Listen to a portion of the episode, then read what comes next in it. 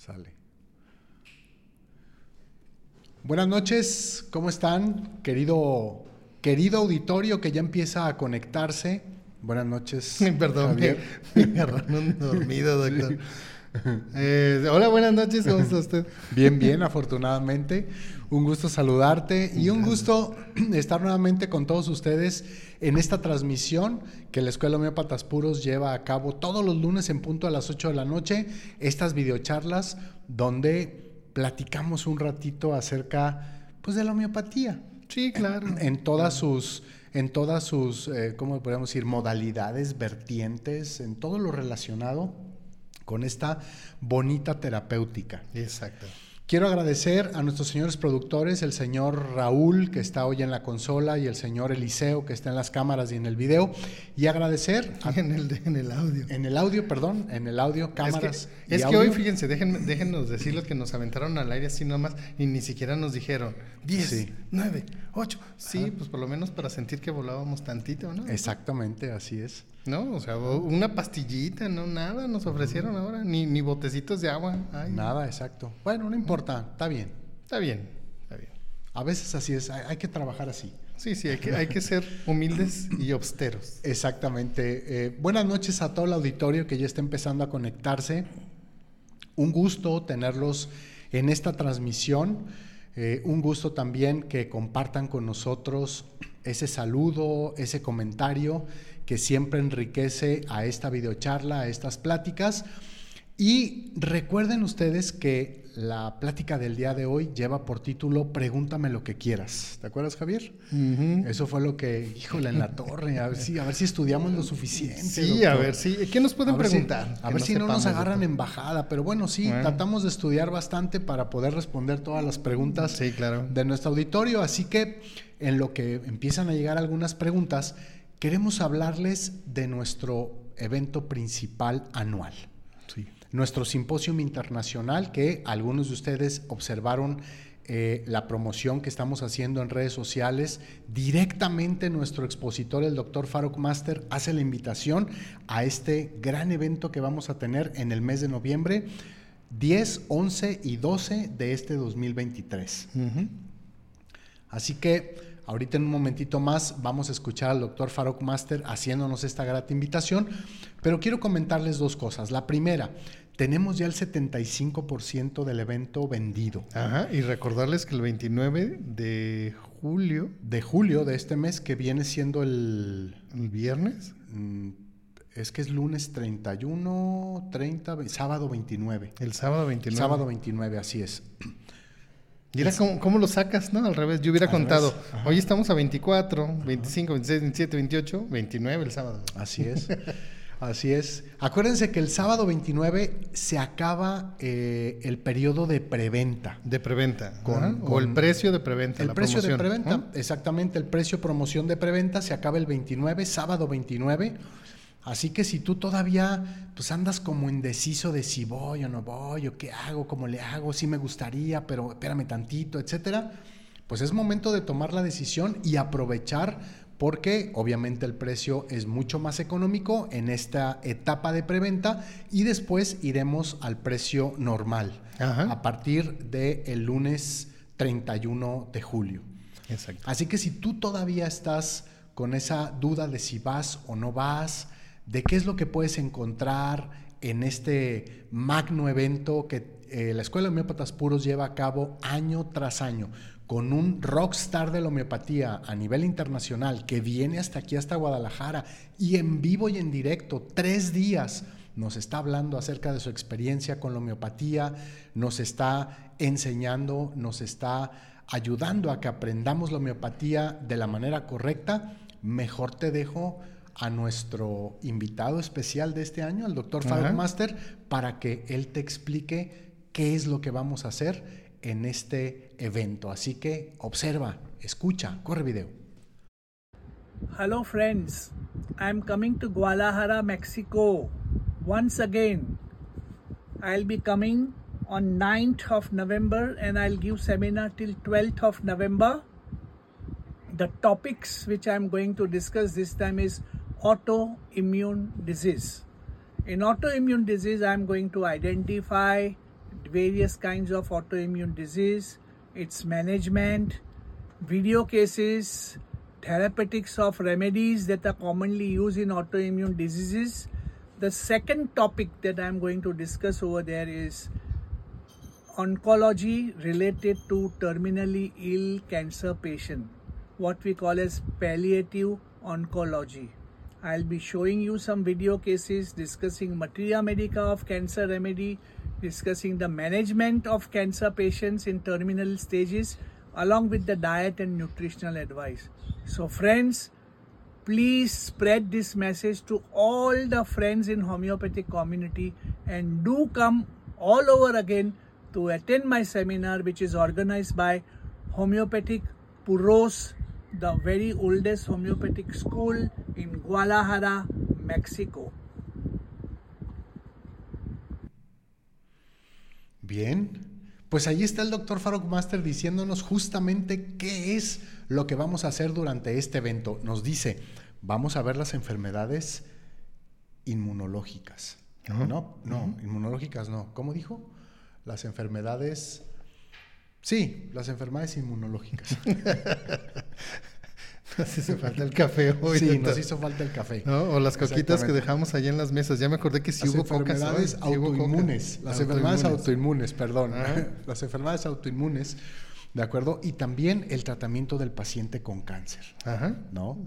Eh, yo no sé si las personas en el auditorio, los que son homeópatas o tienen algún otro tipo de terapéutica, yo no sé qué tanto se ha incrementado su, em, sus pacientes con problemas de cáncer, pero van en aumento, desafortunadamente. Por lo menos aquí en México, el cáncer de seno y el cáncer de próstata están aumentando rápidamente sus niveles. Así que muchos de estos pacientes son pacientes que buscan en la medicina una alternativa de curación y la homeopatía se las puede ofrecer en muchos de los casos. ¿Tú qué opinas, Javier, de esto? Pues sí. Para eso va a venir el doctor. Fíjense que déjame platicarte que ya había venido, ya había tratado algo sobre esto. Ya nos había dado algunas recomendaciones. Y de hecho, déjame decirte que él es el director del hospital más grande de la India, ¿no? Que está en es que no me acuerdo si está en Nueva Delhi o en Mumbai. Mumbai. ¿No? ¿Está en Mumbai o en Nueva También desconozco. creo, que es, creo que es en Nueva Delhi. Pero bueno, independientemente de, la ciudad en, en, India donde está esta clínica, el doctor Farok Master se ha preocupado por abrir otros lugares a nivel mundial. Ajá. ¿No? Donde están empezando a tratar con homeopatía este, pues este padecimiento, esta enfermedad muy difícil que ha azotado durante pues, toda la humanidad, el, tiempo de la humanidad, ¿no? Este, y eh, con bastante buen resultado en muchos de los casos que él trata. Muy bien. Así que ahí está, eso es lo que vamos a hacer durante este eh, simposio, así que invitados todos los que están ahí en el auditorio para que se reúnan con la familia homeopática del occidente del país más grande, la Escuela Homeópatas Puros, para poder compartir durante el día 10, 11 y 12 de noviembre esta experiencia formidable con uno de los más grandes y más importantes homeópatas a nivel internacional, el doctor Farok Master, que estará con nosotros por quinta vez. Quinta vez para la Escuela Homeópatas Puros. Así que llama por teléfono hay un grupo de personas que toman tu llamada, que te dan la información con respecto a los precios, a si en el hotel hay o no hay habitaciones o, promoción de habitación, etcétera. Todo este tipo de cosas, en dónde va a ser, qué es lo que hay alrededor de ese lugar donde vamos a tener el magno evento, para que tú puedas con esa información tomar una buena decisión y compartir junto con nosotros esta eh, fabulosa información que nos va a traer el doctor Master. Exactamente. Bien, pues hoy tenemos la sesión de eh, Pregúntame lo que quieras, así que Usted dice, señor productor, arránquese con los primeros comentarios. Vamos a ir leyendo los comentarios y vamos contestando. Sí, claro. ¿De acuerdo? Dice Berta JB, buenas noches. Buenas noches. Buenas noches, Berta. Un fuerte abrazo y qué bueno que estás conectada. Esperemos que la información que vamos a ver el día de hoy sirva mucho para ti. Javier MC también dice, hola, buenas noches. Hola, buenas, noches. Javier. Eh, Lugus Ainé Huitzilín dice, hola, buenas noches. Hola, buenas noches. Buenas noches, Lugus, un fuerte abrazo. Lucas Loki Márquez dice, excelente noche y muchas gracias por compartir. Gracias a ti. A ti, Loki, por estar, por estar presente. Cintia de la Mora dice, hola, Hola. sativa y cannabis. Esa es la, la pregunta a lo mejor que ella está haciendo, ¿verdad? Bien. Si se trata de homeopatía, de medicamentos homeopáticos, hace el mes pasado, creo, en el mes de vimos, junio, vimos cannabis. Así es, eh, tuvimos una videocharla de cannabis donde hablamos principalmente de la cannabis índica, pero también hicimos la diferenciación con la cannabis sativa. Ajá. ¿De acuerdo? Ahí está, por si tú quieres revisar esa información. Homeopáticamente hablando, básicamente cannabis eh, este, sativa tiene los síntomas un poco más, eh, eh, ¿cómo le podríamos decir? Atenuados. Atenuados, con, que, más atenuados que la cannabis índica. La sativa es más suave, vamos a decirlo Ajá. así, ¿de acuerdo? Y la podemos diferenciar porque en muchos casos, o un keynote importante de ese medicamento es que tiene la tortícolis cuando es hacia adelante. Ajá. La cannabis sativa tiene la tortícolis hacia adelante. La gran mayoría de las personas cuando hemos llegado a sufrir de tortícolis siempre es Hacia los lados. hacia los lados, ¿no? Ah, ya no me puedo voltear, ya no me puedo voltear, etcétera. Ajá. No, cannabis la tiene Ajá. indica hacia, Hacia- abajo. hacia abajo. ¿De acuerdo? Ese es el punto importante.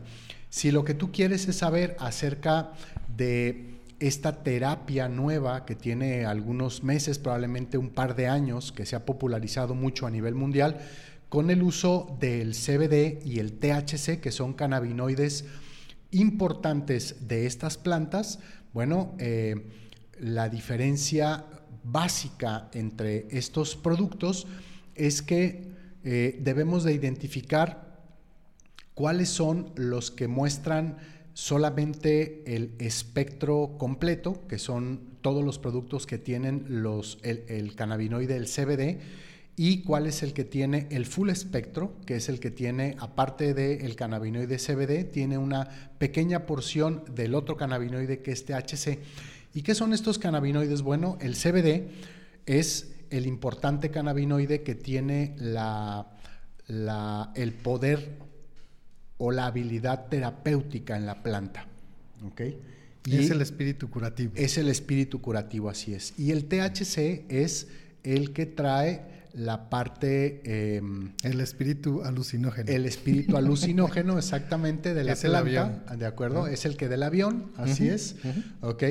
Entonces, hay que checar con una persona que conozca muy bien eh, para qué sirven estos dos cannabinoides y sobre todo que sepa si el tipo de padecimiento que tú quieres tratar con este tipo de cannabinoides requiere solamente CBD o requiere también una pequeña porción de THC, porque a veces las combinaciones, dependiendo de las patologías, son lo que hacen la diferencia en el uso de esta terapéutica. Sí, y al final de cuentas, pues consulta a un profesional, Ajá, ¿no? Que te dé la receta y te dé la prescripción como tú la necesitas o como el paciente lo ocupa. Exactamente, de acuerdo a las necesidades de los pacientes.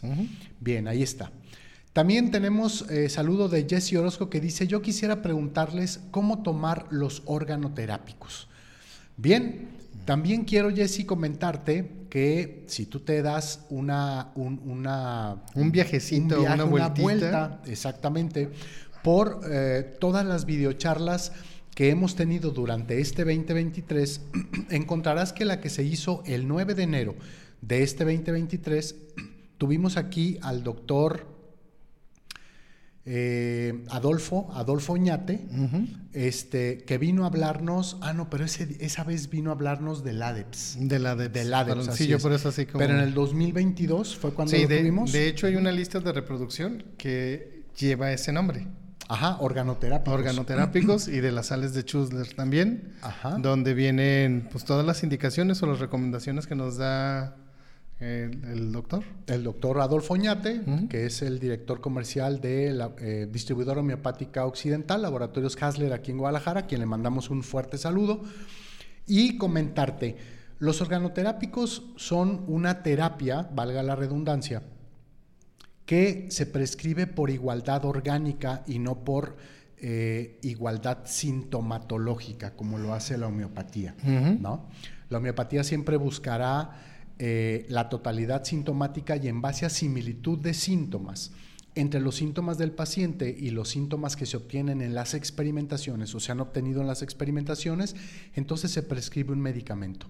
Para prescribir los organoterápicos, la igualdad o la similitud tiene que ser orgánica.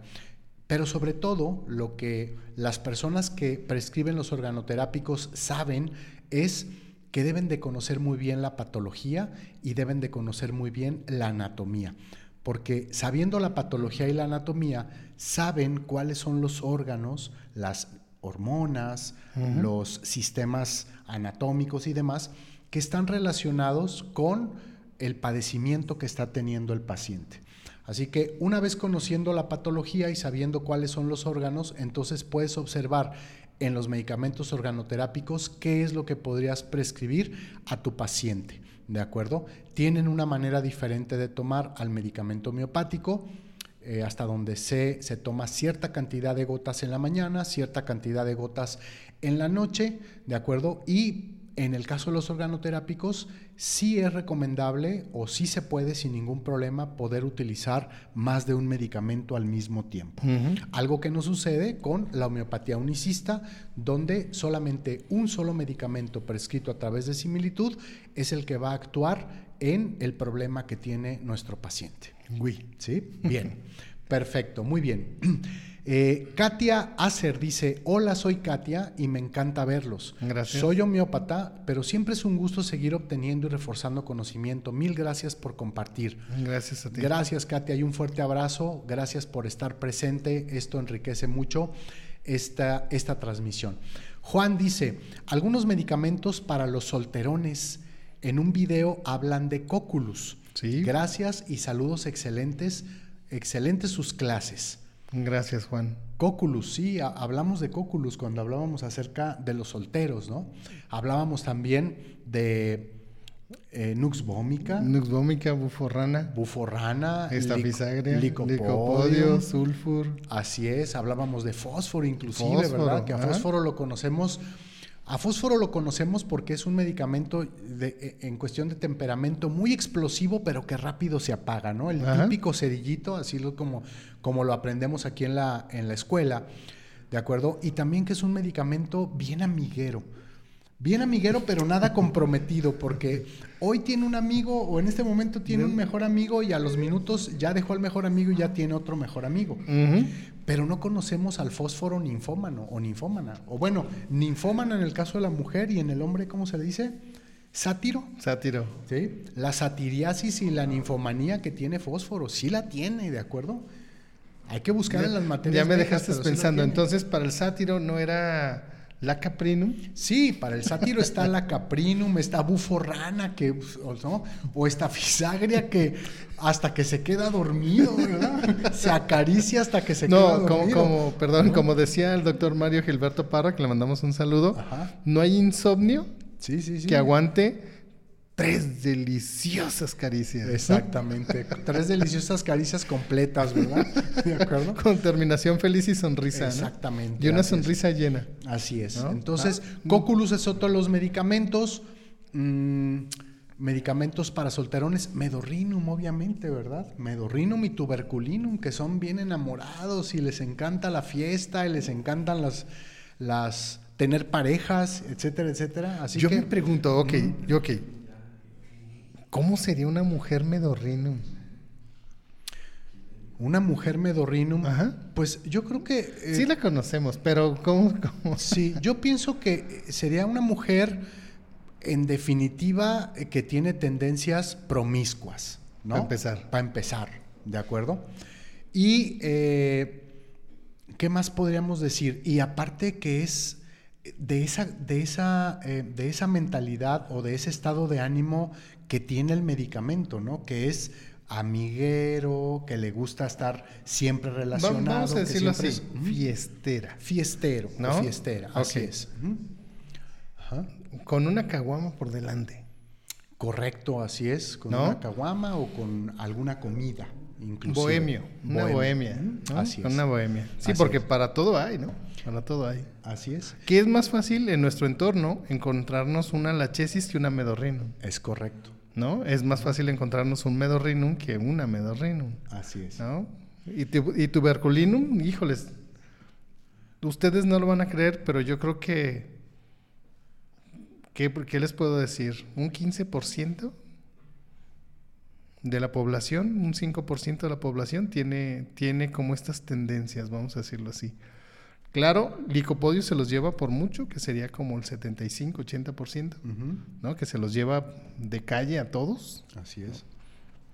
Y de ahí sigue pues Natron Moore, ¿no? Que Natron Moore también se lleva un gran porcentaje, pero gran porcentaje, ¿no? Correcto.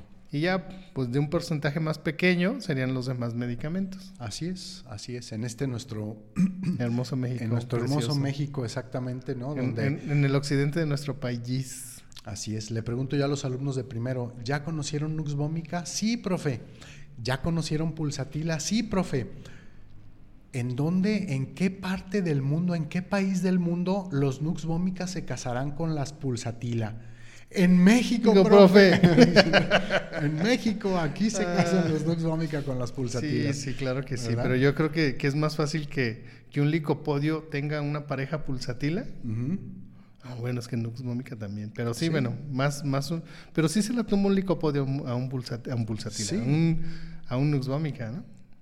Dice por ahí el dicho que verbo mata a carita, ¿no? Y seguramente, pues, a lo mejor el Nux Vomica, pues, puede ser carita o puede tener buena cartera, como dice ese dicho, Ajá. pero pues la, la, la labiosidad del licopodium está por encima de, de muchos todo aquello, ¿no? medicamentos. Dicen así que es. prometer y prometer, ¿no? Así es, Y exactamente. una vez, Prometido, pues olvidarse del asunto.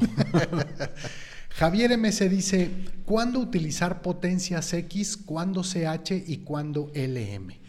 Bien, Javier, mira, las eh, tres acabas de, comentar acerca de las, de los tres, de las tres escalas de creación de medicamentos homeopáticos a nivel mundial. Eh, aquí en México, por ejemplo, y en la gran mayoría del mundo, la escala CH, que es la escala centesimal hahnemanniana, hahnemanniana desde el punto de vista de la forma de fabricación, Ajá. ¿de acuerdo? Y la C centesimal porque se hace, eh, eh, se toma una parte de la, de la materia que se va a realizar el medicamento homeopático y se diluye en 100 partes. Por eso se le llama eh, centesimal. En la gran mayoría de los países del mundo donde se practica la homeopatía, la escala o, o la gran mayoría de los laboratorios homeopáticos en todas partes eh, fabrican la escala CH, aunque hay algunos eh, sobre, todo, laboratorios. sobre, sobre todo los europeos. El laboratorio europeo es, es el- la, el de- la decimal o la X, Ajá, ¿no? Y el americano. Así ¿no? es. El norteamericano, diciéndolo Así así, el norteamericano, Ujú. es más frecuente encontrar esa- esas potencias en aquellos lares que con nosotros. Es correcto. Al final de cuentas, depende de tu experiencia y de lo que el paciente necesite, Es correcto. ¿cierto? Así es. Igual 50 milesimales también aquí hay, hay, hay bastantes y son fáciles de conseguir. No, no, no en todo el mundo ni en todas partes, ni en todas las ciudades, ¿no? Así es. Pero aquí sí hay. Entonces, igual la prescripción es exactamente la de acuerdo a tu experiencia, ¿no? Es lo que vas a lo que vas a utilizar. ¿Cuándo? Cuando el paciente lo necesite, ¿no? Es correcto, así es. Una de las cosas que dice Hahnemann en la sexta edición del órgano con, re- con respecto a la escala 50 milesimal, porque no es una potencia, sino es una escala de fabricación de medicamentos donde se inicia primero con una, con una triple trituración de, aquello, de aquella materia prima de la que se quiere obtener el medicamento y después de esta triple trituración entonces se va a las diluciones. Ajá. La prescripción correcta de la escala 50 milesimal se hace eh, no como se hace la centesimal, donde en un goterito de plástico, ¿no? lleno con agua, ponemos algunas gotas del medicamento y eso es lo que le entregamos al paciente. La correcta prescripción de la escala 50 milesimal se hace en frascos de una onza. Y de, esa on- de ese frasco de una onza, el paciente está tomando cierta cantidad todos los días a una taza y después con una cuchara, ¿de acuerdo? Gira esta taza y va tomando cucharadas, de acuerdo a como el homeópata lo prescribe, cucharadas de esa taza. Todo lo que haya quedado en esa taza que no se haya utilizado ese día se tiene que tirar, se tiene que desechar porque al siguiente día se va a utilizar una segunda parte de este frasco de una onza. La diferencia, dice Hahnemann, es que la escala 50 milesimal no crea en un inicio ningún tipo de agravación.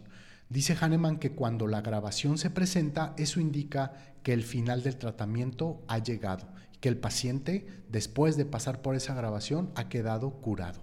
Esa es la diferencia con respecto a la escala eh, centesimal.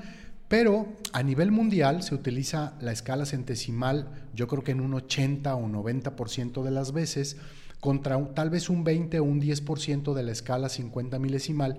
Y esto es debido a que eh, Hahnemann eh, este, termina la sexta edición del órgano cuando Hahnemann estaba ya casi a punto de morir. Hahnemann muere, pero la sexta edición del Organon se publica hasta 80 años después de que Hahnemann había muerto.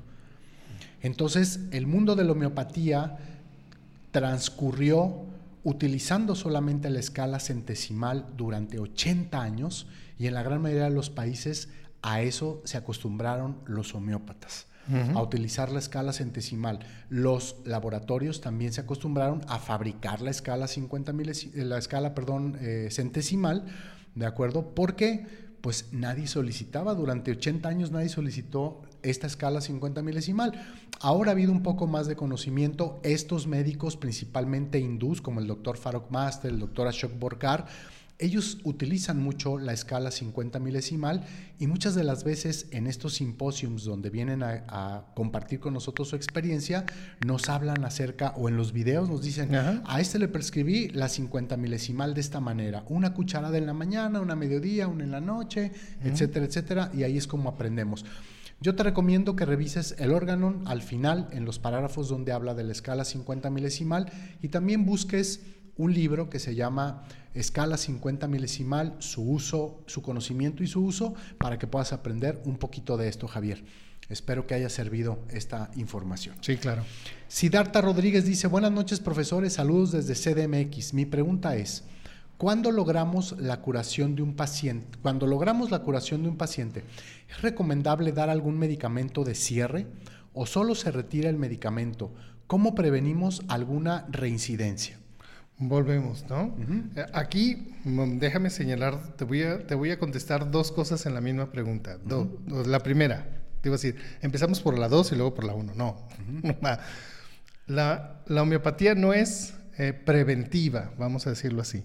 Entonces, yo no puedo prescribir un medicamento homeopático para prevenir una enfermedad. No, necesito atender a un enfermo que tiene ciertos síntomas para poder combatir esa enfermedad de esos síntomas. Segundo, el medicamento se prescribe cuando el paciente está mal y conforme va mejorando se van espaciando las tomas o se va retirando el medicamento conforme va mejorando. Entonces, si el paciente ya mejoró, si el paciente ya sanó o se curó, simplemente se retira el medicamento. Ah, a excepción de algunas técnicas que dan como... Hay medicamentos complementarios, de hecho no es un invento mío, se supone, si nosotros leemos la materia médica de Viñoski en la parte final, nos da unas recomendaciones de medicamentos complementarios. ¿Esto qué quiere decir? Que en algunas ocasiones el paciente que yo le estoy prescribiendo determinado medicamento, es muy probable que después después de ese medicamento que yo prescribí con el que resultó cierta mejora, puede caerme en uno de esos medicamentos complementarios. Entonces es nada más como consultarlo, ver si quedaron algunos síntomas o algunas, algunas patologías, vamos a decirlo así, y ya más recurrimos a los medicamentos complementarios y también depende del paciente. Es correcto, así es. Muchas veces después de un problema de influenza, por ejemplo, este eh, el paciente queda libre de todos los síntomas, queda curado, pero dice el paciente, doctor, nomás esta tosecita de no se me quita y no se me quita, y no, se me quita. Entonces, por poner un ejemplo, por poner un ejemplo, podría el, el, el, homeópata decir, bueno, para, esa, para esas dos, tres tosecitas que te agarran muy de vez en cuando, tal vez el medicamento pudiera ser fósforo, o pudiera ser drosera, o pudiera ser alguno de estos. Date unas tomitas, dos, tres tomitas, y seguramente con eso vas a terminar. Concluimos. Sí, mira, perdón, doctor. No, adelante. déjame decirte, de hecho, yo por ahí, fíjate, que eh, en el 2020, no, en el 2021, fue cuando tuvimos la, la, el webinar con, con Faruk Master. Sí, fue en el 2021. El 2021, así es. Tuvimos un webinar con, con, con el doctor Master. El doctor Master, el, el tema eran eh, como recomendaciones para el tratamiento del, del bichito este que no podemos pronunciar porque nos toman los videos. Así es. Entonces, me encontré una parte donde nos da, nos da algunas recomendaciones de algunos medicamentos que nos podrían llegar a funcionar o, nos, o podríamos necesitarlos después de esta enfermedad por las secuelas. ¿no? Y ya después, más adelante, si quieren, se los puedo compartir o lo, o lo, podemos, lo podemos compartir, nomás aquí en secreto, acá entre nosotros, entre camaradas, entre compas, porque es una pincelada nada más como de la recomendación de ese medicamento a ciertos síntomas o ciertas a cierta patología, ¿no? Perdón, ¿lo tenemos eso en video grabado? Sí. ¿Y por qué no, pues a lo mejor organizar, ¿no? Y con algunas personas en el auditorio que quisieran estar o que ganaran un lugar o algo y hacer una transmisión especial de eso nada más. Pudiera ser. Pudiera ser. Bueno, ya lo platicamos con el señor productor y si no, de todas formas lo compartimos de una u otra forma. Exacto. ¿No? Haciendo alguna transmisión especial o haciendo algo una videoconferencia, ¿no? una, videoconferencia. y poniendo ahí después haciendo como una mesa redonda, ¿no? Preguntas y respuestas sobre lo que está diciendo el doctor Master. Sí, sí, sí, sí. Y está en, está en, inglés y en español. Ok. Pues vamos a, pedírselo al señor productor y Iba a decir y a Santa, pero no, todavía falta mucho. ya que sí me dice, ¡Feliz Navidad! Exactamente. No, no, no, jojo, no, pero primero vienen los días, el Día de Muertos y luego Halloween. Ah, ok. No, luego el Día de la Independencia. Ah, ok, pues igual a, ya sé, a este a, al, padre de la patria, a, Miguel Hidalgo? don Miguel Hidalgo, que medio se parece a Hahnemann en una ah. de esas, ¿verdad? Sí, claro. En una de esas. Bien, Beatriz H. Gil dice, hola mis estimados doctores, geniales siempre, eh, miles de bendiciones, gracias por tanta sabiduría compartida. Gracias Beatriz, un fuerte saludo a ti. Adriana Vera, buenas noches profesores, listo, listos para escucharlos, saludos desde Los Cabos. Dice listos porque también su esposo ya se sienta a platicar. Ah, sí es cierto. a escuchar la videocharla Sí es cierto, sí es cierto. Saludos hasta Los Cabos. Exacto. Y, ya, ya pagué, ¿eh? Ah, muy ya bien. Pagué, ya, pagué, ya estuvo la consulta gratis. Así es. Muy bien. Eh, Hilda Camacho dice, buenas noches maestros. Buenas noches. Buenas noches. Un fuerte abrazo. Eh, Marisa Teresa, perdón, María Teresa Escamilla dice buenas noches, gracias por sus conferencias. Gracias. Gracias María Teresa. Yolanda Martínez, hola, qué gusto, me da verlos, bonita noche. Igualmente. Gracias Yolanda. Ashley Mendoza Cepeda dice buenas noches colegas, ¿pueden explicar por qué es tan importante poder medir la vitalidad de un paciente para escoger potencia de un remedio? No, pues es la pregunta de los 64 mil. Pero fíjate, déjame decirte aquí, ¿qué es, ¿qué es lo importante? Esto es bien fácil, esto, esto para mí es muy sencillo, es como un coche, vamos a decirlo así, es un ejemplo, ¿no? Primer, primer ejemplo, es como un coche cuando le prende el foquito, el foquito de check-in. ¿Qué significa? Pues que algo le está fallando, algo le está doliendo y hay que llevarlo al mecánico. Correcto. Pero no lo puedes llevar con cualquier mecánico. Tiene que ser, entre más especialista de la marca, mejor. Correcto. Entonces lo llevas con el especialista de la marca. ¿Qué va a hacer? Pues no, no, no, nomás lo va a ver, lo va a escultar, lo va a tocar, va a sentir los tornillitos. No, lo primero que hace es lo desarma y le mete la computadora. Sí, un diagnóstico primero. Ajá, y hace un diagnóstico de acuerdo a la computadora. Y ya, le dice si es un sensor, si, si es falta de mantenimiento, etcétera, etcétera. Pero ya técnicamente le dice qué le duele. ¿Cierto? Sí. Ok. Cuando nosotros tenemos ese ojo clínico de saber cuáles son las manifestaciones de la energía vital de mi paciente, tengo la capacidad de elegir precisamente la potencia que ocupa mi paciente. Correcto. ¿Cómo? Ok, te lo voy a explicar, que ya, ya tengo un video por ahí que se llama potencias, así se llama, potencias en el canal de YouTube, que te digo y te lo, te lo vuelvo a repetir. En el ejemplo de carbón vegetal es un paciente que tiene el aliento frío y normalmente es un paciente que nos vamos a encontrar postrado y que su apodo es el levantamuertos. Entonces, esas son manifestaciones de energía vital baja y tiene sus miembros fríos. Al tacto va a tener las manos o los pies fríos. Y ese es un mal signo, muy mal signo en una persona así. Entonces ahí son manifestaciones de energía vital baja. Yo puedo tener a un paciente con mucha ansiedad, con mucha inquietud, hablando de brionía, con la mitad de la cara roja y la otra mitad pálida, ¿no? Postrado y que si mueve hasta las pestañas le duele la cabeza como tú no tienes una idea, ¿no? Pero está, piense y piense, piense y piense, me voy a quedar pobre. No voy a poder ir a trabajar. Y si, no, y si no puedo ir a trabajar, pues no voy a poder ganar. Y si no voy a poder ganar, ya valió, no voy a poder comer. Ching, ya 20.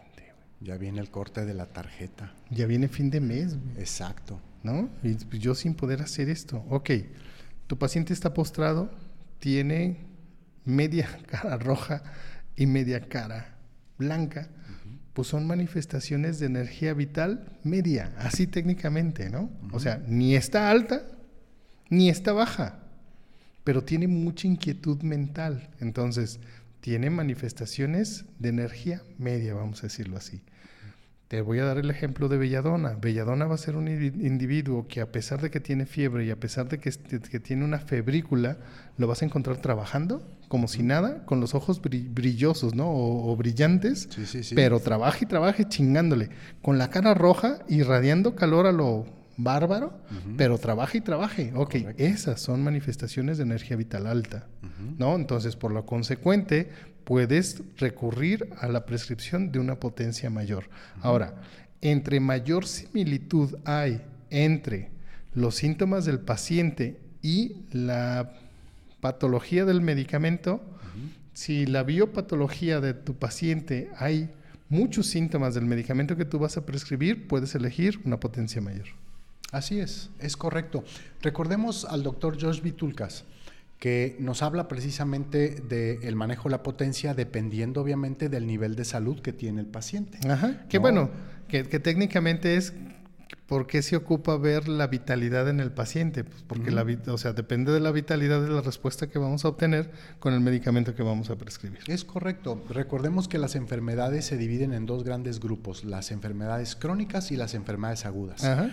Normalmente las personas que sufren de una enfermedad aguda es porque tienen un muy buen nivel de salud, por eso es que son susceptibles a los virus, las bacterias, los hongos, los cambios de clima, etcétera, etcétera. Entonces no se asusten, la temperatura es buena. Así es. Entonces, todas estas personas que sufren de estos problemas de enfermedades agudas, de producto de estos estímulos fuera de nosotros, o sea, los que están externos a nosotros, son personas que tienen un nivel de salud bastante bueno. Eso indica que si hubiera mucha similitud, como dice el doctor Javier, entre los síntomas del paciente y los síntomas de mi medicamento, me confirma que yo puedo utilizar una potencia arriba de una potencia media. ¿De acuerdo? Pero para las enfermedades crónicas, ¿de acuerdo? Los grupos de salud que las padecen normalmente son grupos de la mitad de la tabla hacia abajo, donde la energía vital ya está comprometida. La energía vital es lenta, la energía vital no está defendiendo al cuerpo de manera correcta, ha estado muy suprimida durante mucho tiempo, etc. Entonces se requiere de un estímulo un poquito más bajo, ¿de acuerdo? De una potencia media hacia abajo porque lo primero que hay que hacer es ir estimulando la energía vital para que pueda ir respondiendo a los cambios que requiere el organismo. Exacto. ¿no? Ahí está. Bien, Elena Olivares dice, buenas noches doctores, como siempre un gusto verlos. Tengo una pregunta, para repertorizar, ¿qué programa se puede usar? Muchas gracias. Bien. Bueno, repertorios hay muchos, en definitiva. Déjame decirte, no sé de dónde sea, no sé de dónde sea. Ajá. ¿No? A mí me encanta cuando yo platico y me emociona, por la verdad me emociona, esto a mí me emociona, porque nosotros aprendimos a hacerlo de dos formas, en el libro y con un programa. Así es. ¿No? Así es. Ahorita Eh, yo tengo la fortuna, pues tengo, pues, la escuela tiene 40 años, ¿no? Yo tengo 49. Entonces, yo tenía 9 años cuando fundaron la escuela. Correcto. ¿No? Entonces, yo me acuerdo cuando era niño, no sé, de unos 12, 13, 14, quizás menos, ¿no? Quizás menos, unos 15. Ándale. Como dice Sí, nuestro Enrique. señor presidente. Muy bien, Enrique. ¿no?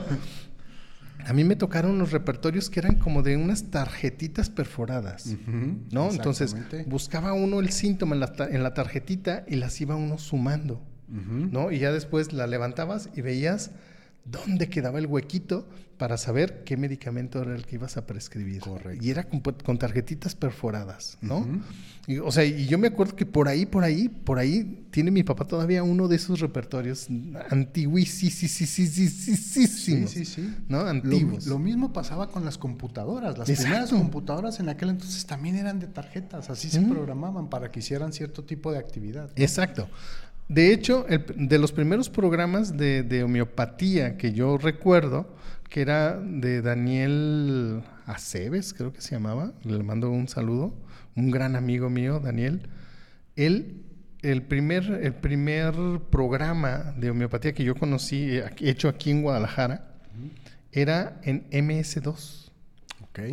Y te lo daban en un disquete. Lo en un disquete de un disquecito de, Sí, esos sí, sí. disquetes de 1.5 megas ¿era? Algo así. No, yo creo que ni a megas llegaba. Eran ¿De ca- 700? ca- Kbyte. Eran kbyte. Ajá. Algo así. Ajá. Entonces eh, te lo daban, lo instalabas, Ajá. ¿no? Y ya podías utilizar haciendo buscando haciendo búsquedas de palabras, ¿no? ¿No? Y ya ibas buscando como las rúbricas y las ibas sumando. Era en SMS2. Ya más adelante, para mí de los, de los programas más importantes, así de más importantes, mi papá todavía utiliza uno que se llama Kuken. Para mí el. Kuken o el Quicken es Ajá. de los mejores, de los mejores que puede existir en este planeta. Es el mejor. Para mí es el más fácil, es el que yo aprendí a utilizar y como su nombre lo indica, tiene estas búsquedas rápidas y, te, y puedes seleccionar entre medicamentos o policrestos, medicamentos medianos y medicamentos grandes. ¿no? O chicos, así. Correcto. Eh, trae para prescripción de síndromes. O sea, haz de cuenta, tú puedes buscar, no sé, diabetes, hipertensión, itis, ¿no? Seleccionas la enfermedad y ya nada más le vas preguntando al paciente y vas descartando, quitando de los que no tiene acá. ¿no? Y los que va teniendo por acá y te facilita un poquito la existencia. Claro, hay muchísimos más, hay muchísimos más. Los que nosotros ahorita estamos utilizando, a ver si me puedes compartir la pantalla, eh, Raúl. Y a ver, Eliseo. Eliseo ahorita está, por si nos preguntaban sobre alguna enfermedad o algo por el estilo, este es el repertorio que nosotros estamos utilizando actualmente. Es el app de, el app de síntesis o síntesis, síntesis app. Es, es el que estamos utilizando nosotros ahorita o el que utilizamos o su servidor, de hecho usted también ¿no? Sí, también, exactamente. ¿no? Es el que ahorita, el que ahorita nosotros estamos utilizando. ¿Por qué? Te cuesta lo que cuesta el libro. Una. Ahorita como, como está lo del dólar y todo este rollo, pues ahorita está bien barato. ¿no? Correcto. Está un poco más barato. Entonces, lo traes en tu celular. Y, y si tienes una computadora M1, también lo puedes utilizar ahí. De- Entonces, de Apple. De Apple. De Apple, Ajá, estoy hablando de Apple. Lo puedes tener en un iPad, en un iPhone. ¿no? También hay para Android, pero solo en inglés. Así es. Para Android eh, hay otro que se llama Dynamic, Dynamic Complete, que creo que Farok, no Farok, no, este Ashok es como participante o, o es algo de lo que él usa, creo, Ajá. ¿no? Y bueno, ya usted nos dice del libro, doctor. Sí, bueno, eh, nosotros aprendimos aquí en la escuela ya hace algún tiempo a utilizar, eh, cuando se trataba del libro, el repertorio de Kent. De Ken, que es, O- y todavía sirve. Y todavía funciona perfectamente bien. O el repertorio síntesis, ¿de acuerdo? Que es el repertorio de donde nace después esta aplicación que ustedes están viendo y también un programa muy famoso que tiene por nombre Radar que fue uno de los, junto con Quicken, Sí, vamos cierto, a decirlo así, sí, de los primeros software eh, de repertorio que empezamos a utilizar los homeópatas hace 10, 20 años más o menos, que fue cuando se popularizaron, nacieron y empezamos a utilizarlos. En la actualidad, estos repertorios siguen funcionando. Eh, anteriormente, ¿no? Todos los que éramos homeópatas de visita a domicilio o de ir a diferentes partes de la ciudad a dar eh, consulta pues traíamos nuestro, nuestro repertorio en libro, ¿no? Para poderlo trasladar mucho más fácil. En el servicio social. Exactamente, en el servicio social. Pero ahora con la creación de estas apps como el Complete Dynamics y, y el Synthesis App, lo puedes traer, como tú lo acabas de decir, en tu teléfono celular y es muy fácil de poderlo utilizar. Es intuitivo. Es intuitivo, además, y tiene bastantes, puedes hacer una repertorización, no nada más busca rúbricas, sino puedes hacer una repertorización completa. Y luego mandarte la repertorización por correo para ya en tu oficina bajarlo al expediente médico de tu paciente, etcétera, ¿no? Diferentes cosas. Imprimirlo o eh, abrirlo ya en el, en el Opus. Así en el Opus en la, en la computadora. trasladar toda la información para allá. Hay muchos otros repertorios en, eh, en línea. Hay repertorios en línea y sin darle mucha promoción, por ejemplo, hay un repertorio en línea que es muy utilizado, muy famoso, ¿de acuerdo? Que es el Vitulcas Compass, que es este repertorio que creó el doctor George Vitulcas y que tú eh, puedes hacer la compra en, en, línea, ¿de acuerdo? Para estarlo utilizando. Pero ahí más bien lo rentas, ¿no? Sí, me imagino de forma anual o de forma mensual, etcétera. Y puedes ir teniendo ahí organizado en tu cuenta, vamos a decirlo así, expedientes y todo lo que tú puedas ir necesitando, ¿de acuerdo? Entonces ahí están todas las opciones. También recordarles a las personas del auditorio que quieren utilizar, aprender a utilizar estos repertorios, Recuerden que eh, siempre a inicio de año tenemos algunos cursos extracurriculares y uno de ellos es precisamente el aprender a repertorizar, el uso del repertorio, así que en una de esas, ¿verdad? Si están interesados, estén al pendientes en 2024, seguramente arrancando, eh, tendremos ya la información de fechas de cursos extracurriculares. Bien, perfecto. Elisa Silva dice, buenas noches, saludos desde Morelia, Michoacán. Gracias Elisa, un fuerte abrazo. Verónica Venegas de la Torre, hola, buenas noches, un gusto escucharlos. Mi pregunta es, ¿cómo saber cuál es la dolencia principal del enfermo? La dolencia principal del enfermo. Sí, sí, ok, ahí te va. Híjoles, yo creo que es la pregunta de los otros 64 mil. Yo creo que si vamos juntando las preguntas y los vamos convirtiendo en números, nos vamos a sacar el melate, doctor, porque están haciendo las preguntas indicadas, ¿no? Así como que, ¿Qué es, la, qué es lo clave? Nosotros se cuenta que aquí en la escuela te vamos a enseñar una técnica para buscar en el paciente, sobre todo en clínica, utilizamos una palabra que se llama CURP. Es el CURP de tu paciente o es el CURP del medicamento, es lo que tú te tienes que aprender. ¿Y qué significa, doctor? Característico, único, raro, y peculiar. ¿No? ¿Qué es lo más raro? Es lo más peculiar. Te voy a dar un ejemplo. A veces, a veces nosotros le damos mucha importancia, muchísima importancia a los síntomas pactonomónicos del paciente. ¿Por qué? Porque es lo que el paciente te sabe expresar. Es más fácil que el paciente llegue y te diga cuáles son sus molestias, cuáles son sus malestares, cuál es su enfermedad. Y, y, normalmente va a llegar y te va a decir, es que soy diabético y manejo, no sé, ojalá, ¿no? 140 de azúcar todos los días por la mañana, pues está más técnicamente estable, ¿no? Claro, no, hombre, ojalá. Pero, pero quiero que me dé algo para, para, para tenerla normal.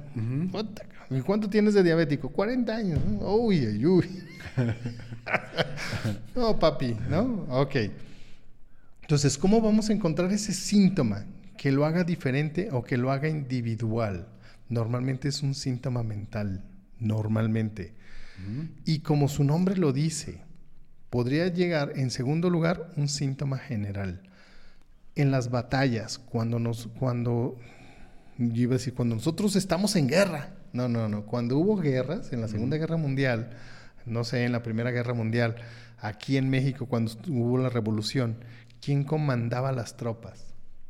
Los generales, ¿no? Correcto. Entonces, por eso, se le, en parte se le nombran síntomas generales, porque son los que mandan y dominan la enfermedad. Ande, cabrón, ¿eh? Me, me, amé. Qué rico lo expliqué. Ok, ¿y qué es un síntoma general? Un síntoma general es todo aquel que afecta la economía del cuerpo.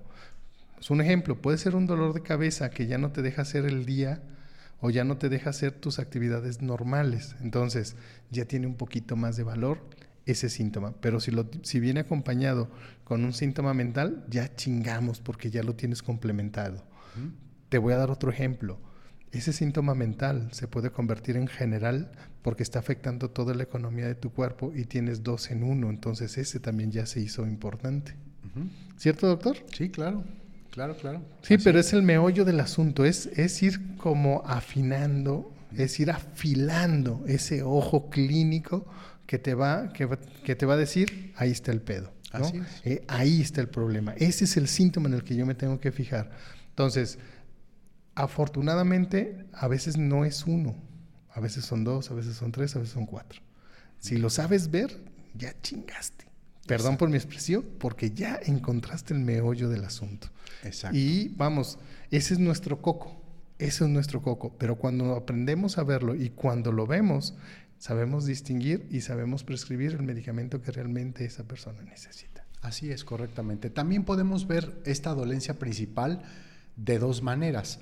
En muchas ocasiones tiene que ver con el motivo de consulta. El con el síntoma etiológico. Sí, con el síntoma. El paciente llega y te dice, doctor, pues estoy teniendo tal problema. Y otras veces, el buen homeópata, el homeópata observador, sabe darse cuenta si adicional a ese motivo de consulta hay una serie de síntomas que pueden estar poniendo en peligro la vida del paciente. Así que esa dolencia principal cambiaría justamente a esos síntomas peligrosos probablemente para el paciente y entonces empezaría a trabajar. Yo, yo aquí le... Muy bien, doctor, muy... Híjoles, me enamoré. bueno, como, como la videocharla anterior, me encanta cómo habla. Ah, me encanta cómo habla. Exacto, así es. Son aquellos síntomas o sea, van a tener mayor prioridad aquellos síntomas que pongan en peligro las manifestaciones de energía vital. O sea, ¿sí? tu vida. Correcto. ¿Cierto, doctor? Sí, así es, así es. Ay, híjoles, hasta sudé, me emocioné, doctor, me emocioné. Patricia Nice dice, buenas noches, doctores, aquí lista para aprender, saludos y bendiciones. Gracias. Gracias, Patricia. Antonio Merino, buenas noches, maestros, saludos desde Tulancingo, Hidalgo. Gracias. Gracias, Antonio, un fuerte abrazo hasta allá. Eh, eh, Lourdes Sánchez Montes dice, buenas noches maestros, gracias por hacer posible la presencia del doctor Faruk Master. No, gracias, a ti. Ah, gracias Lourdes. Y gracias por los cueritos. Exactamente. Yolanda Martínez, me parece buen tema. Somos cuatro hermanas y tres son sobrevivientes de cáncer de seno. ¿La homeopatía es una alternativa como prevención? Volvemos, ¿no?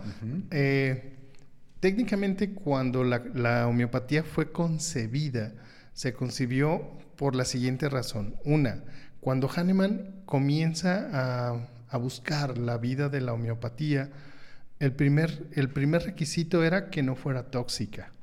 ¿no? Entonces le quita esta toxicidad al medicamento. Dos, que lo experimenta en hombres sanos para ver qué enfermedades eran las que causaba para saber a qué enfermos se los va a prescribir. Por lo consecuente, no sabemos si un medicamento que nosotros le prescribamos a alguien para prevenir una enfermedad nos funcione o nos sirva. Te voy a dar una recomendación. Hace, hace algún, algún tiempo hay algunos homeópatas que sí saben Perdón, no es que no sepamos, ¿no? No es que no sepamos, sí sabemos. Hay algunos homeópatas que te dan unas recetitas y te dan recomendaciones, ¿no? Ashok, en un simposio en el 2020, si mi memoria no me falla, ¿fue en el 2020, 2019? Eh, ¿El pasado? No, no, eh, Ashok, el antepasado. El 2022 fue Ashok. No, en el antepasado, antepasado. Eh, 2021. 2020, 2019. Fue en video, 2020, no, 2019. 2019. En el 2019, fíjate, déjame, déjame decirte que Ashok, porque fue por videoconferencia. O sea, no, ni siquiera vino, no vino, fue por videoconferencia, fue ah, una hora. Fue el 2000, ese entonces fue el 2020. No, no, pero porque vino Miranda, Mijal. Ah, ok, sí, sí, eh, sí. En el, en el simposio de Mijal hubo una videoconferencia con él, un, webinar con, con Ashok. Con Ashok. ¿no? Con Ashok. Híjoles, qué buena memoria, lo felicito, doctor. Entonces, en ese evento, y, bueno, ¿por qué me acuerdo? ¿no? ¿Por qué me acuerdo? Porque nos da dos recomendaciones, nos da dos, dos, dos recetas. y nos dice, ¿quieres, quieres destetarte del cigarro? Todos. Sí. Sí. ok. ¿Qué puedes hacer? Vamos a comenzar dándote una tomita de este medicamento. ¿No? Híjoles, yo lo anoté rápidamente. ¿no? Y pasó el tiempo. ¿no? Y Liliana me dice, ¿por qué no lo haces? Pues porque no quiero. ¿Qué tal que sí me cura? ¿Y qué tal si, si, me quita las ganas de fumar? Entonces, pues no, o sea, no, no quiero. Tan sabroso, ¿no? Tan sabroso. Y pues no, no, nunca lo hice, nunca lo hice, ¿no? Entonces nos da otra recomendación y nos dice, tú tienes familiares o tienes la predisposición a la enfermedad del cáncer, así como tú, como el ejemplo que tú, que tú nos das. Uh -huh. Mi mamá murió de cáncer de mama. Entonces yo tengo la predisposición a la enfermedad porque uno de mis antecesores, padece, ancestros, padece, o sea, mi mamá murió de cáncer de seno, mi, abu mi, abuelo, papá de mi mamá, murió de cáncer de pulmón. Ok. ¿Sí? Entonces... Hay fuerte predisposición. Hay una gran, gran predisposición al cáncer. Entonces, Ashok dice, tómense este medicamento para cortar o eliminar este rasgo, uh -huh. ¿no? De esta predisposición. Uh -huh. Ese sí llegué, te lo juro que sí.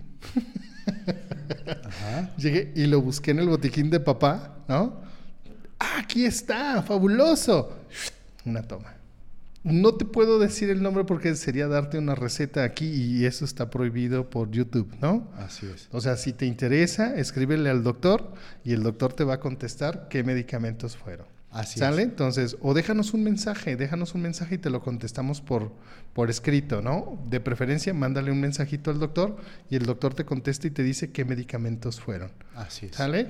Además, pero, un- pero la condición es que ayúdanos a compartir el video. Así es. Además, un, un médico homeópata, eh, cuando una persona sobreviviente de cáncer se acerca a su consultorio, puede observar que aunque eh, el cáncer ha sido erradicado o ha sido controlado, Dormido. dos- Nosotros de las- decimos que de la las- enfermedad se durmió. de las dos maneras, ¿de acuerdo?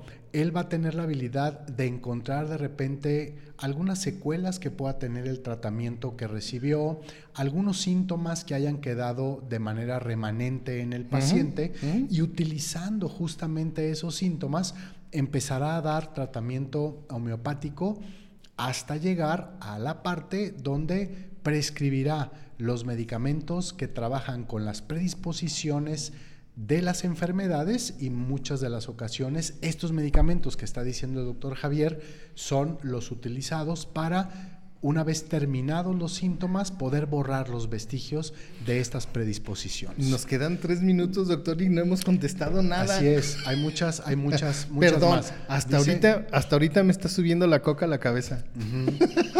Dice Alejandra Tejeda, hola, gracias por compartir sus conocimientos. ¿Cualquier medicamento puede funcionar como constitucional? ¿Cuáles serían? Bueno, Alejandra, ha- hay una cuestión importante con respecto al uso de la palabra constitucional. De entrada, Hahnemann en el órganon utiliza la palabra constitucional solamente dos veces y las dos veces que lo utiliza lo hace para referirse a el tipo de cuerpo que tiene el paciente, o sea, a su de constitución, constitución física. física. Es correcto. Así que el- el- el- el, eh, esta idea del medicamento constitucional no es una idea hahnemanniana este, en su- Ortodoxa. en su- ortodoxa en su totalidad, ¿de acuerdo? Ajá. Hubo algún tiempo que algunas escuelas homeopáticas, no justamente la escuela unicista, aunque algunas, algunas ramas de la escuela unicista sí lo tomaron, que decían que si tú tenías cierto tipo de personalidad y ese tipo de personalidad se asemejaba al estado de ánimo o a la mentalidad de un medicamento homeopático, que ese era tu medicamento constitucional y que siempre que tú te enfermaras, podías tomar ese medicamento, te enfermaras de lo que te enfermaras, podías tomar ese medicamento y ese medicamento te iba a curar. ¿No? Déjame dar una tomita hablando de... Sí. Y desde el, y desde el punto de vista teórico, eso sería realmente fantástico, ¿no? Porque haría la homeopatía, haría la homeopatía sumamente fácil de utilizar, sumamente fácil de prescribir entregaríamos un medicamento a cada paciente que va a nuestro consultorio y le podríamos decir, ya nunca más regrese. Cada vez que usted esté enfermo de lo que sea, tómese, este medicamento y va usted a, curarse. Ok, es, una teoría de los homeópatas sudamericanos, ¿no? Eh, hay otra teoría hindú, hay una otra teoría europea, eh, que es como la esencia o el espíritu, algo por el estilo, ¿no? Eh,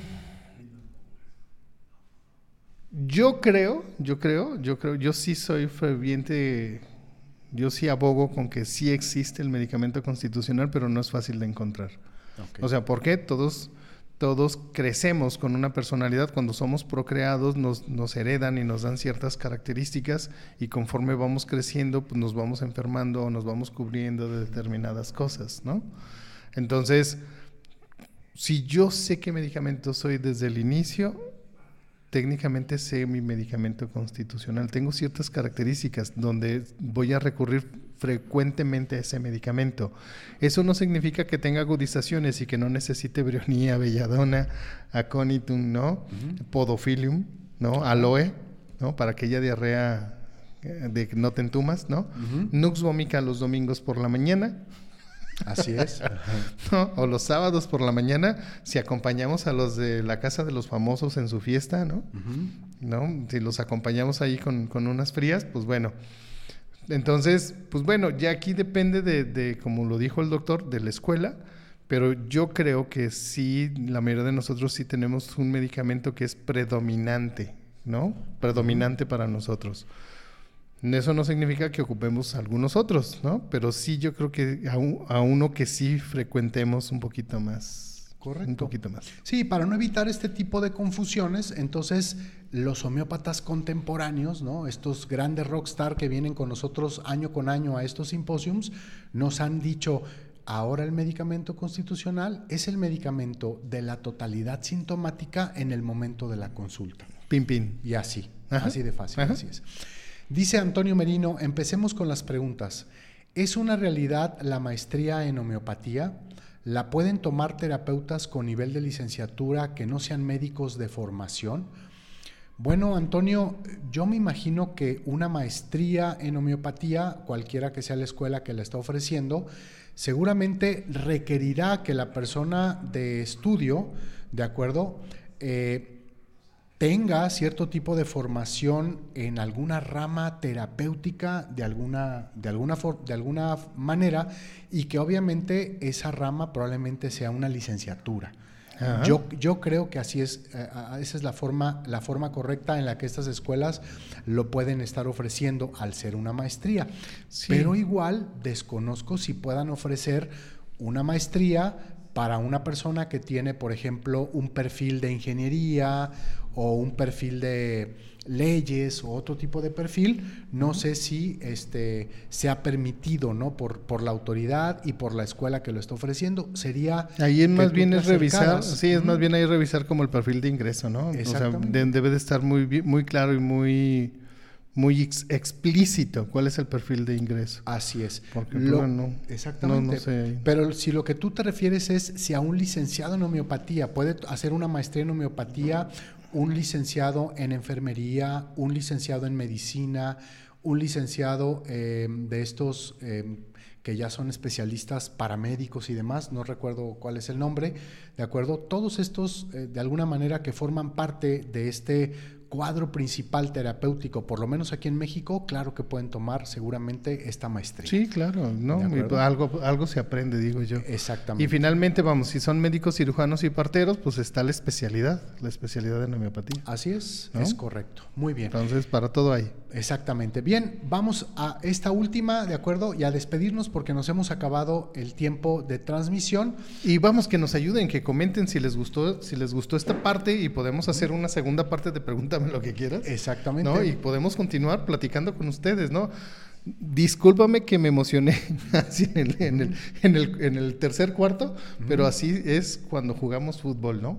Ajá. ¿No? O sea, nos emocionamos en el segundo tiempo, perdón. Así es. Dice Carmen Esparza, buenas noches profesores, presente. Mi pregunta es si un bebé que es amamantado por una mamá que toma homeopatía y necesita un remedio diferente a ella, ¿cómo se debe administrar y se debe? A ver, el bebé necesita, el bebé está siendo amamantado. Ok, yo, Dice, yo sí. por una mamá que está, Está tomando, tomando homeopatía, homeopatía. pero el bebé necesita otro, Otro medicamento, medicamento. totalmente diferente. Ajá. ¿De acuerdo? Adelante. No, no, doctor, a ver, ve. ¿Cómo se debe de administrar? Bueno, si el bebecito necesita otro medicamento, pues se le puede prescribir ¿Otro medicamento? Otro medicamento, el, que ¿cómo, cómo, necesitando. cómo? Ujú, El cómo, dice. Si está amamantando, por lo consecuente está chiquitito y ni siquiera agua le pueden dar, ¿no? Entonces, es una gotita frotadita. Así es. ¿Sí es cierto o no es cierto? Sí, correcto. Acuérdense que la homeopatía se puede prescribir de tres formas: la oral, la cutánea y la olfativa. ¿De Ajá. acuerdo? Sí, sí, sí. Así y es. vamos, son dos organismos diferentes. Lo que pasa que también hay, hay esa cuarta forma de prescripción que normalmente cuando el, cuando el bebé necesitaba medicina se le, se le daba a la mamá y uno intuía que por la mamantada el, el bebé adquiría ese espíritu curativo del, del medicamento, ¿no? Ajá. Para mí es más fácil, si lo ocupa, frotáselo, ¿no? Eh, hay otra técnica que normalmente se diluye, se diluye, porque acuérdense que el, que el, que el conducto del, del medicamento es alcohol, entonces tienes que diluirlo, tienes que diluirlo y ponerle una gotita de ese medicamento diluido en el, en el ombligo o, o mojar un algodoncito y ponérselo poquito en el, en el, en el ombligo. Aquí hay que tener mucho cuidado porque estamos hablando de alcohol. Entonces, si nosotros lo ponemos y queda húmedo con un trapito y pues si tiene todavía el cordón umbilical, pues no, pone- no podemos ponérselo técnicamente en el ombligo, ¿no? Tiene que ser a un ladito y frotadito hasta que se seque por completo, porque si nosotros le dejamos el, el- técnicamente la gotita del, del medicamento sin habérsela evaporado, le podemos generar una quemadura y el ratito sale peor el remedio que la enfermedad. Correcto. ¿Cierto, doctor? Así es, es correcto. Bien, pues hemos llegado al final de esta transmisión. Ha sido un gusto poder estar con todos ustedes, eh, responder muchas de las preguntas que estuvieron haciendo. Gracias en verdad por el interés por la homeopatía y sobre todo por esta transmisión y por el gusto de estar aquí, ¿no? Participando con su servidor y con el doctor Javier. Eh, quiero agradecer a nuestros señores productores, el señor Raúl, el señor Eliseo, y también agradecer a todos ustedes allá en casa que estuvieron con nosotros dándonos esas muestras de cariño a las que nos tienen acostumbrados lunes tras lunes. En verdad, un fuerte abrazo, un cariñoso abrazo para todos ustedes y para sus familias allá en casa. Y Javier, gracias por la invitación que me haces de estar No, contigo doctor, todos hoy, los hoy- lunes. Hoy estoy impresionado. Hoy no me dejó ni hablar, oiga. Exacto. Oiga, óigame, no, hoy no, hoy ni hablé. Muy bien, pues bueno, así no, se no, pero las está cosas. bien, está bien. Fíjate, es que déjenme decirles que el doctor estaba así como, como nervioso, como no, como no se sabía como la dinámica que íbamos a tener el día de hoy. No, pero ya lo vieron que se desenvuelve bien, Sí, ¿no? ¿verdad? Sí. No, no, sí le gira bien la piedra, por eso es mi amigo, ¿no? Aquí dicen, júntate con tres inteligentes y el cuarto serás tú. Correcto. ¿Cierto, doctor? Sí, ¿No? así Entonces es, hay que juntarnos es. con puras personas lumbreras como usted, oiga. Así- ¿No? bueno, Para que el cuarto no seamos nosotros. No, no nos lleven al cuarto, es diferente. Ajá, ¿No? exacto, ¿No? exacto. Eso es diferente. Sí, exacto. Entonces, no, muchísimas gracias, doctor. Se lo agradezco. De verdad, estoy impresionado por su sapiencia. Impresionado, Gracias. realmente impresionado. Gracias, gracias, doctor. Gracias. allá al señor productor que le echaron ganas. Allá al señor productor, don Eliseo, que nos iba a ayudar con las repertorizaciones, pero pues No se está durmiendo, no hubo no hubo preguntas, ¿no? Nomás mostramos el repertorio y ya fue todo, ¿no? Pero bueno, estábamos listos para lo que preguntaran, estábamos listos para todo. Entonces, gracias, te agradezco que nos hayas acompañado el día de hoy. Si te gustó, coméntalo, invítanos a hacer otro, otra, otra serie como, como el programa del día de hoy. Compártelo, con eso nos ayudas a nosotros a seguir difundiendo el conocimiento homeopático. Si te quedaron algunas dudas, sigue, sigue, sigue preguntándonos para que despejes esas dudas e invítanos a hacer otro programa similar. Te recuerdo, mi nombre es Francisco Javier Vidales, soy director de la Escuela de Homeópatas Puros. No te enfermes y te recuerdo que yo amo la homeopatía y te invito a que la ames igual que yo. Adiós. Nos vemos en nuestra próxima videocharla o nos escuchamos en nuestro próximo podcast. Hasta la vista. Hello, friends. I'm coming to Guadalajara, Mexico. Once again, I'll be coming on 9th of November and I'll give seminar till 12th of November. The topics which I'm going to discuss this time is autoimmune disease. In autoimmune disease, I'm going to identify various kinds of autoimmune disease, its management, video cases, therapeutics of remedies that are commonly used in autoimmune diseases. The second topic that I'm going to discuss over there is oncology related to terminally ill cancer patient, what we call as palliative oncology. I'll be showing you some video cases discussing materia medica of cancer remedy, discussing the management of cancer patients in terminal stages along with the diet and nutritional advice. So friends, please spread this message to all the friends in homeopathic community and do come all over again to attend my seminar, which is organized by Homeopathic Puros, the very oldest homeopathic school in Guadalajara, Mexico.